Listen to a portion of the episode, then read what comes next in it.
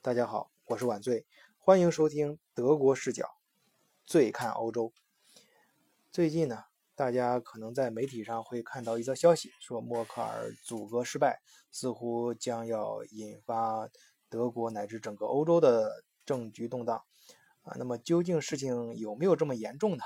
嗯，我们今天就跟大家聊一聊德国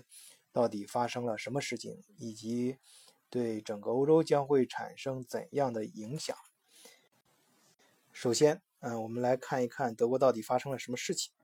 呃，就是在呃大选德国大选之后呢，默克尔所在的政党啊，嗯，在嗯议会中占据的席位虽然比例是最大，也就是说是第一大政党。但是并没有超过百分之五十，而一位总理呢，他必须获得绝对多数的选票，也就是半数以上。呃，那么这就要求默克尔必须拉拢再拉拢几个政党啊，以便他的选票能够超过半数。这次呢，给默克尔的选项呢，呃，有如下几个啊。首先，他自己的嗯政党是。呃，所在的是呃联盟党，所谓联盟党就是 CSU 和 CDU，啊，他自己所在的 CDU 和 CSU 这个这个联盟可以说是天然的一个联盟，他不用他不用担心，啊，那第呃呃往后第二大党呢就是社会民主党，啊，这也是德国传统的一个资格非常老的一个党，他有自己他和。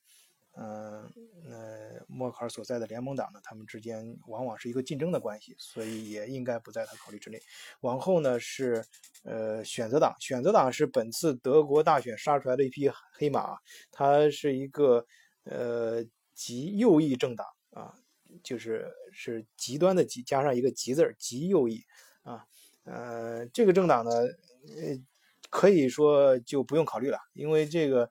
他的政虽然这个政党自己一再对外宣称啊，说他们不是纳纳粹，希望大家不要误解他，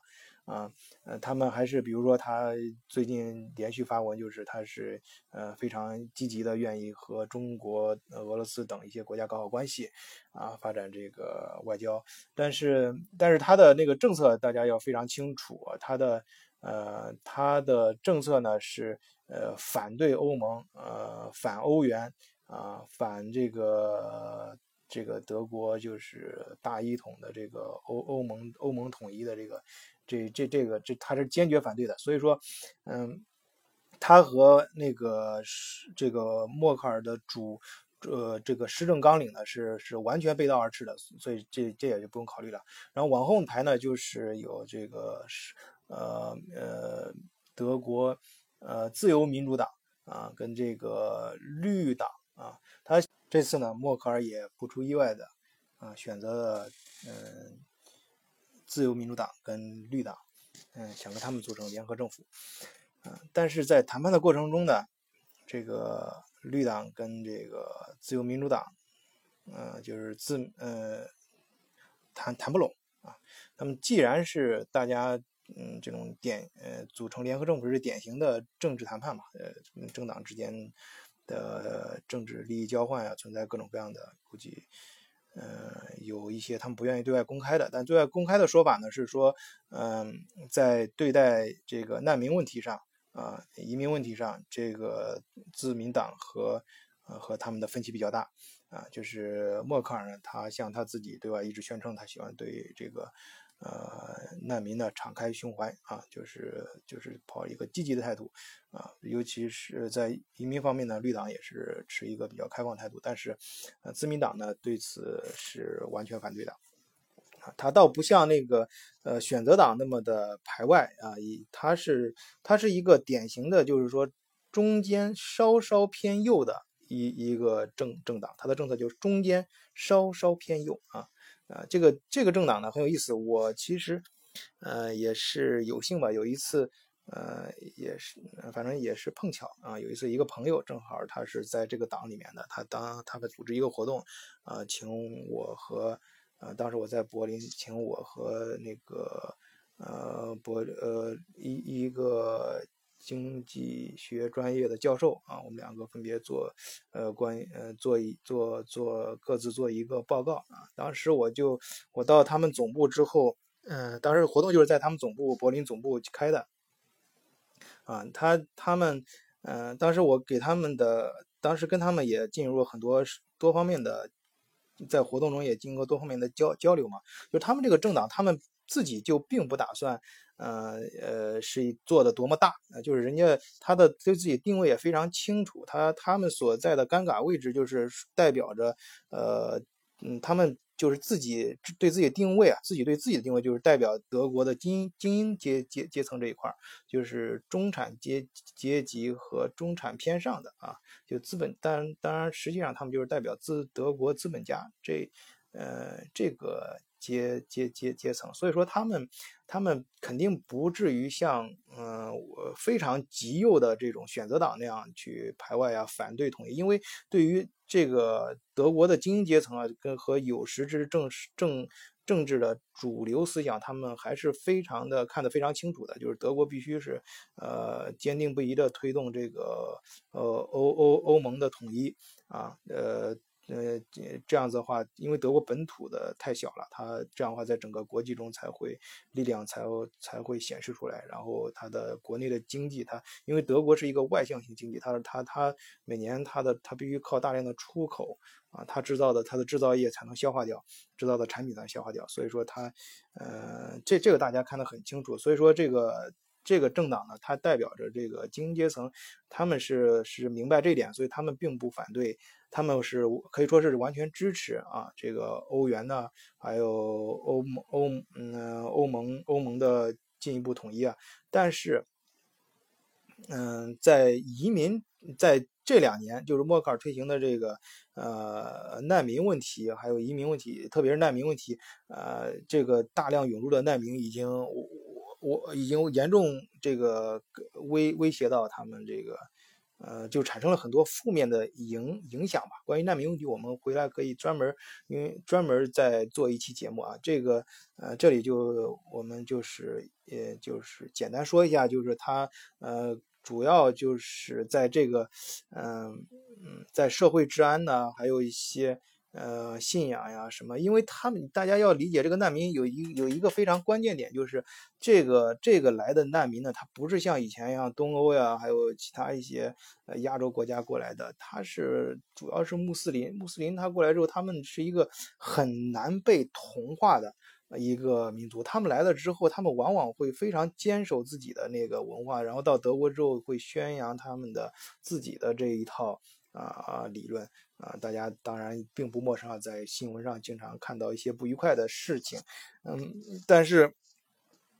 嗯，结果呢，就是说给是给不光是德国啊，特别其实意见最大的是，呃，像瑞典呢，还有普呃匈牙利啊，呃希腊呀，这些就是离他们稍微近更近一些的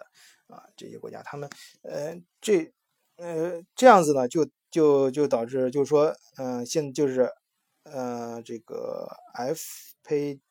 呃，F D P，啊，就是自由民主党，他这是坚决是反对的，啊，这这个事情，嗯，完全不同意，啊，那么，嗯。当然，这是一个对外公开的说法啊，对外是因此他们谈崩了啊，对外公开是这样说的。当然，我相信他们作为一个政治谈判，它内部肯定还有很多一些一些利益交换啊，可能有很多是不便对外宣称的啊。但总而言之，嗯，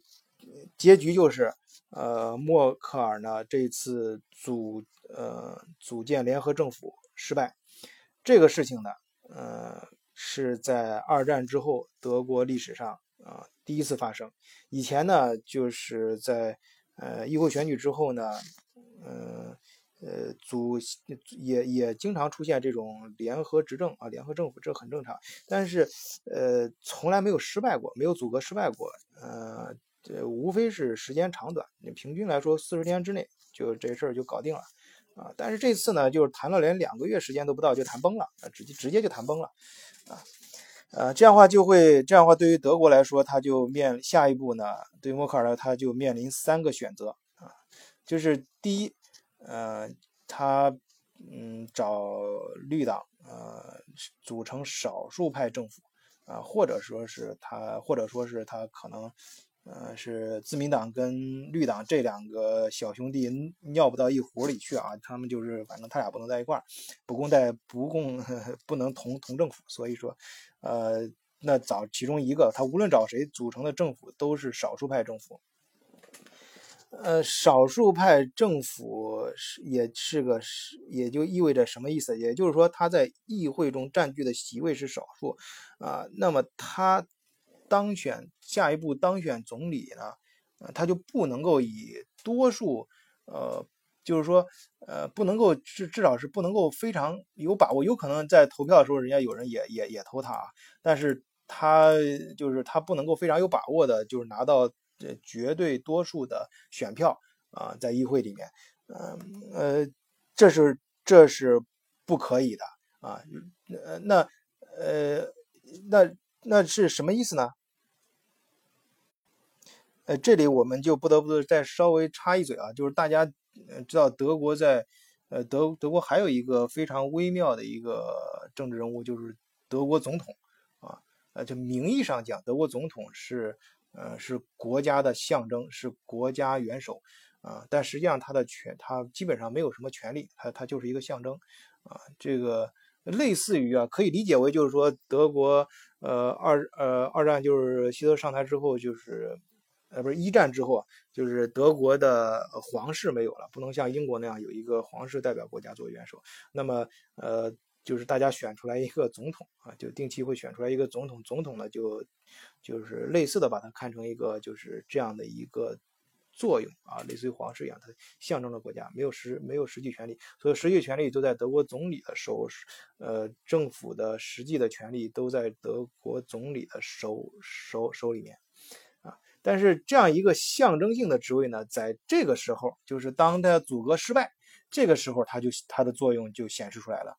啊，就是首先呢，这个默克尔呢，只能就是首先他必须是向总统汇报啊，呃，不好意思啊，这次阻隔失败，啊，那么这个总这个总统呢，他根据德国这个法律规定啊，总基呃基本法，注意是基本法，就是。最高的德国最最最权力最大这个法律，根据这个这个法的规定，总统在这个时候，总统有权提名总理人人选，但是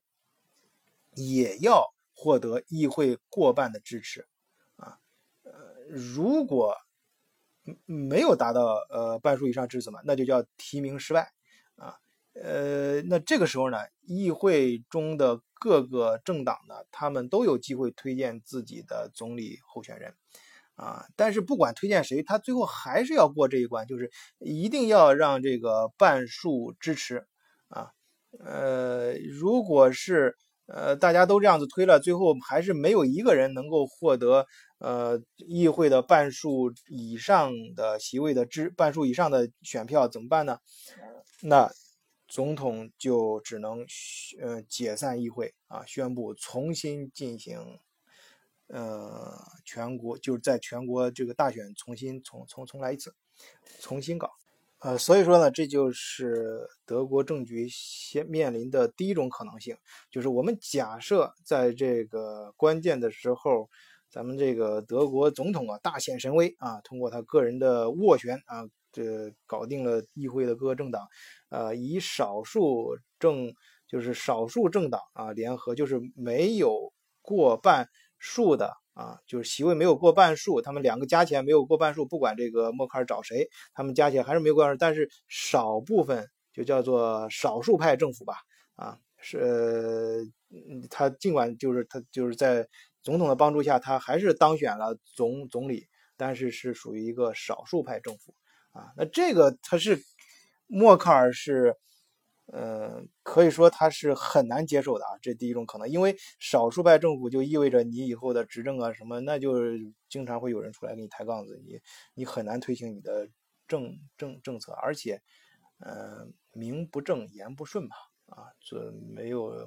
默克尔已经第四这一次如果是成功连任的话，那就是第四次连任了，他。呃，老婆子搞就是这个老奶奶搞了一辈子政治了，那不想在最后的时候搞得这么狼狈啊。嗯，啊，第二种可能是什么呢？第二种可能是找这个呃第二大第二大就是议会里面的第二大政党啊，社会民主党组阁。社会民主党呢，嗯，到目前为止啊。他还没有明确表示说是拒绝跟那个，呃，德跟跟这个，呃，联盟党组成联合政府，他还没有明确表示拒绝啊。注意啊，他没有拒绝，但是呢，大家，大家根据大家的猜测呢，呃，联盟党，嗯，找他的，就肯定不愿意去找他做这个事儿，啊，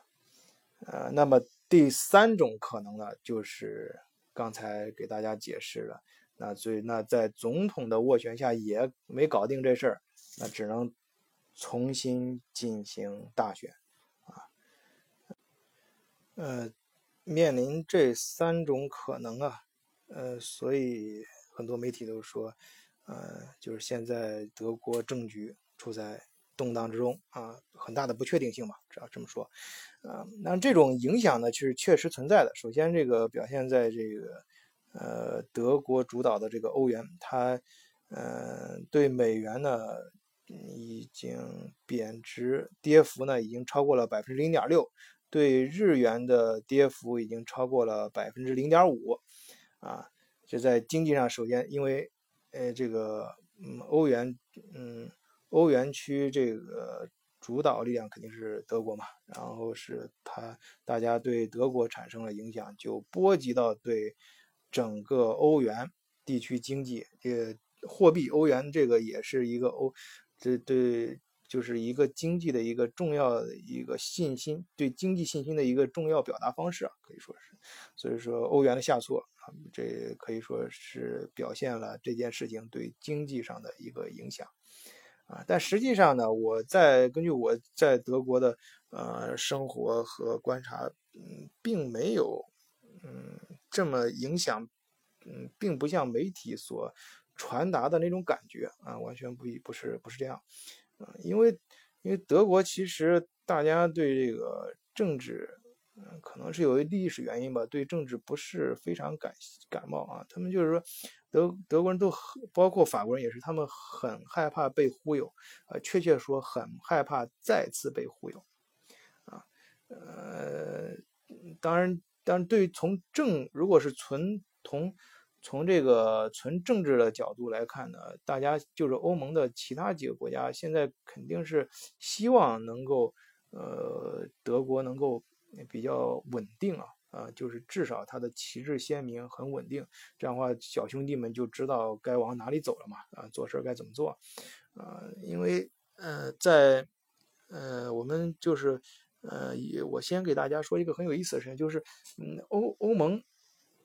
就欧债危机之后呀，大家都觉得好像是啊，德国欠了很多债啊，就欧洲欠了很多债，呃，受了很大很大损失啊。其实，在呃欧债危机之后呢，呃，德国经济啊，非但没有呃下跌，反而更强了，而且它在欧盟中的地位啊，是更加不可撼动了。呃，再加上这个呃，去年这个呃，英国脱欧啊，现在欧盟里面主要那就是看德国跟法国，当然法国比德国还是差距比较大的啊。呃，其实主要就是看德国，因为呃，欧债危机之后，呃，欧欧盟其他很多小兄弟，当然了，我们就是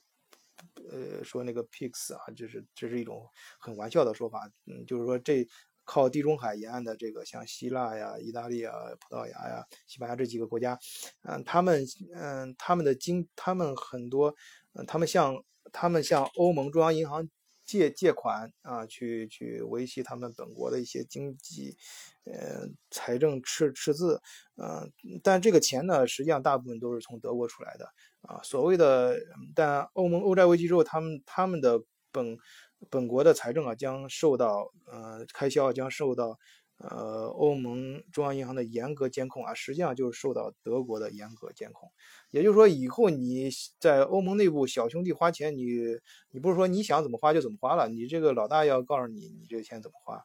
啊，再加上这个新今年这个马克龙上台，就法国的那马克龙个性很足啊，小伙子干头，嗯，就是很年轻啊，呃，干头干劲也非常足啊，个人形象也很好啊，大家对他都寄予厚望。他就是上台之后啊，非常拥护这个默克尔的呃欧欧欧欧洲欧洲统一的政政政政策啊，想。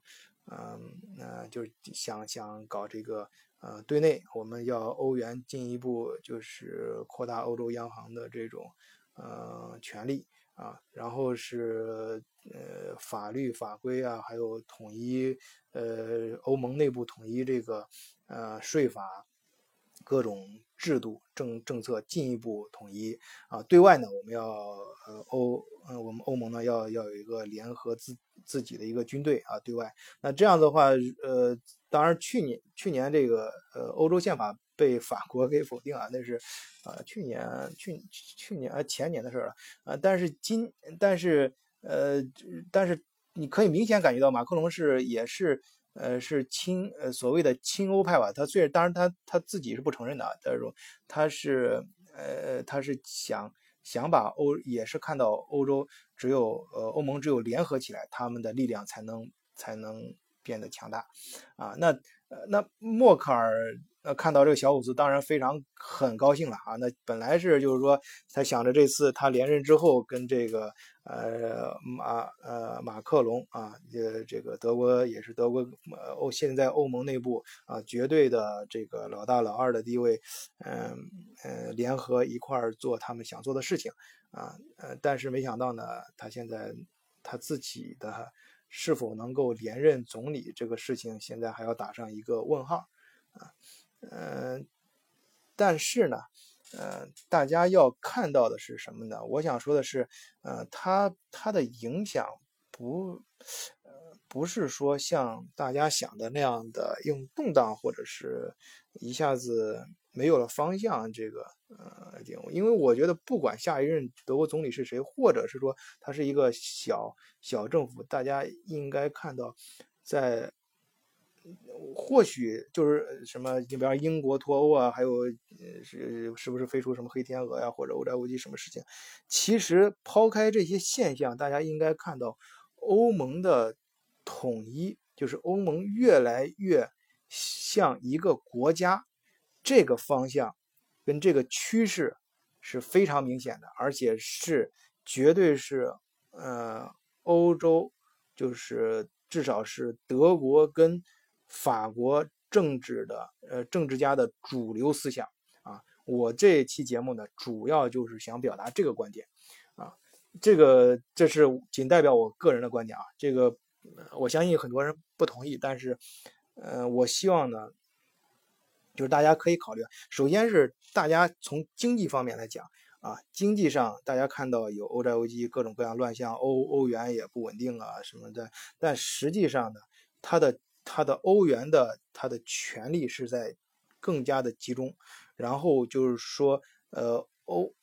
集中向就是集中这个集中，或者说它的次序更加的合理，就因为呃，就是根据德国跟法国在欧元区的经济地位，他们在对于欧元的这种支配，通过货币。进而对欧盟经济体的这个支配的力量是越来越强，呃，和越来越高效啊，这个是就是我们看到的各种乱的现象背后的一个本质啊，这就就是说。嗯，有这里面我提到，顺便想想提一个事情，也是我这一期节目题目中提到的一个区块链，就是区块链在国内现在非常热嘛。大家有没有注意到，在呃，就是呃，在今年上半年，呃，或者今年年初的时候，其实欧盟啊，作为比特币的交易市场还是非常呃，比特币啊是现呃是区块链的一个呃货币，呃就是区就是应用区块链技术的货币。呃，之一，而且也是现在最最主要的一个呃嗯最主要的一个嗯数字货币啊，我们所以它举比特币在欧盟的交易，在欧欧欧洲啊，它它的交易在整个全世界其实连都不占到百连百分之二，就是百分百分之三都不到啊。但是中国全面禁止比特币交易之后，呃，欧盟一下就活跃起来了啊，大家都到欧欧洲来，因为在欧洲央行呢，它虽然说对对这个比特币的评价是一个消极的态度啊，呃，但是呢，嗯。他并没有反对啊，他他他没有像嗯嗯像像像其他就是说像美国和中国那样对他进行非常严格的这种控控控控制啊，这这就是说呢，这就是这种事情呢就发生在啊这种欧盟这种现在的这种这种很微妙的一个政府状态，就是大家就是他们。看到了，他们必须要有，因为比特币，大家知道，它这个是一个，呃，可以说是去，它是去中心化啊。我们，我们回来我们可以单独做一期节目，但是它，但是在这个在这件事中间呢，它肯就是对于一个强强力的政府，就是说政府想。有所作为的肯定是不喜欢看到比特币这种东西存在的，因为它去中心化，而且它产生大量的这种不可追踪的交易啊，那那肯定会有一些恐怖分，呃，就是大家知道有一些恐怖分子啊，或者是一些呃国际上一些不太好的一些组织会利用它去洗钱呀什么的，这做这些事儿。那所以说，但是欧洲央行呢，它反他不喜欢，但是他也不能够禁止。啊，所以说，呃，这就是，呃，这就是说明他们现在呢，他们的方向是肯定是想把欧洲央行的力量加大，这样的话可以去控制这个交易，啊，那控制这种事情的发生，就是你其他政府能禁止的，我也能够禁止啊。作为一个政府，啊，这这也就是他这这这这里也就是说，大家也可以看清楚啊，如果人有区块链技术感感兴趣的，其实你们应该多关注一下。欧洲，因为现在，特别是现在默克尔阻隔失败之后，啊，呃，他们的政局不稳，他就更没有，呃，就是更没有心思吧，更没有呃这种政治方面的精力去去做这个事儿了。因为只有德国的呃呃呃阻隔呃成呃就是政局稳定。然后方向清晰，大家知道，小兄弟们知道往哪走之后，欧盟议会这边才会定定完之后，然后是整个欧洲啊，加上那个法国，就是马卡龙上台之后，这整个方向那就早就已经很清晰了啊。那呃，这样整个欧盟就这就就就就可以去。就可以来该以前没有精力顾及的事情就可以去干了。在这之前啊，大家多就要像做区块链的，像搞比特币交易的什么，在欧洲你就可以，呃，怎么说呢？就是这个时候正好是处于大家没有精力去管你的时候，那你就赶快抓紧时间啊，做关注一下，可以在欧洲市场做做一点啊，做你想做的事儿啊。啊，这往事，因为我自己也接触到很多这做这个生意的生朋友啊，在这里不不不就不展开说，有朋友感兴趣的话，我们可以单独聊啊。那在刚才是从经济方面这个谈这个目前这个欧洲政局，也就是说，它方的不管下一届政府出现哪种可能，啊，整它是它不会改变这个整个呃。欧盟的这个趋势发展趋势啊，呃，从拉从这几年来看，并不是像大家说的欧欧欧元什么快快快完了啊，欧欧盟快解体，不是，其实恰恰相反啊。从政治角度来看呢，啊，这个欧欧洲就是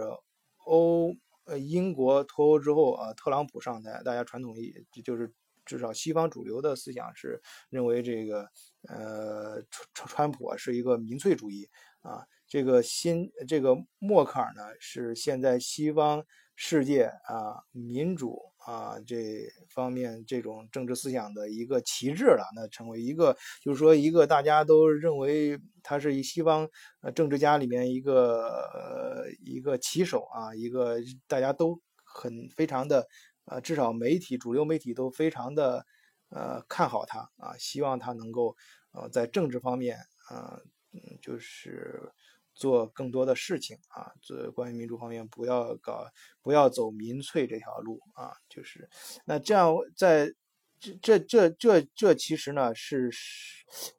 就是说你可以想象啊，这种就是说这种政治的注意力这关注度。实际上是从原来大家关注欧洲跟美国，因为现在川普一上台没什么好关注啊，那是点就是大家都公认为他是一个民粹主义，他然后是逐渐就都转移到了欧盟，欧盟进而聚焦到德国、法国啊，因为英国已经退出去了嘛。那么这个从政治上来说，大家。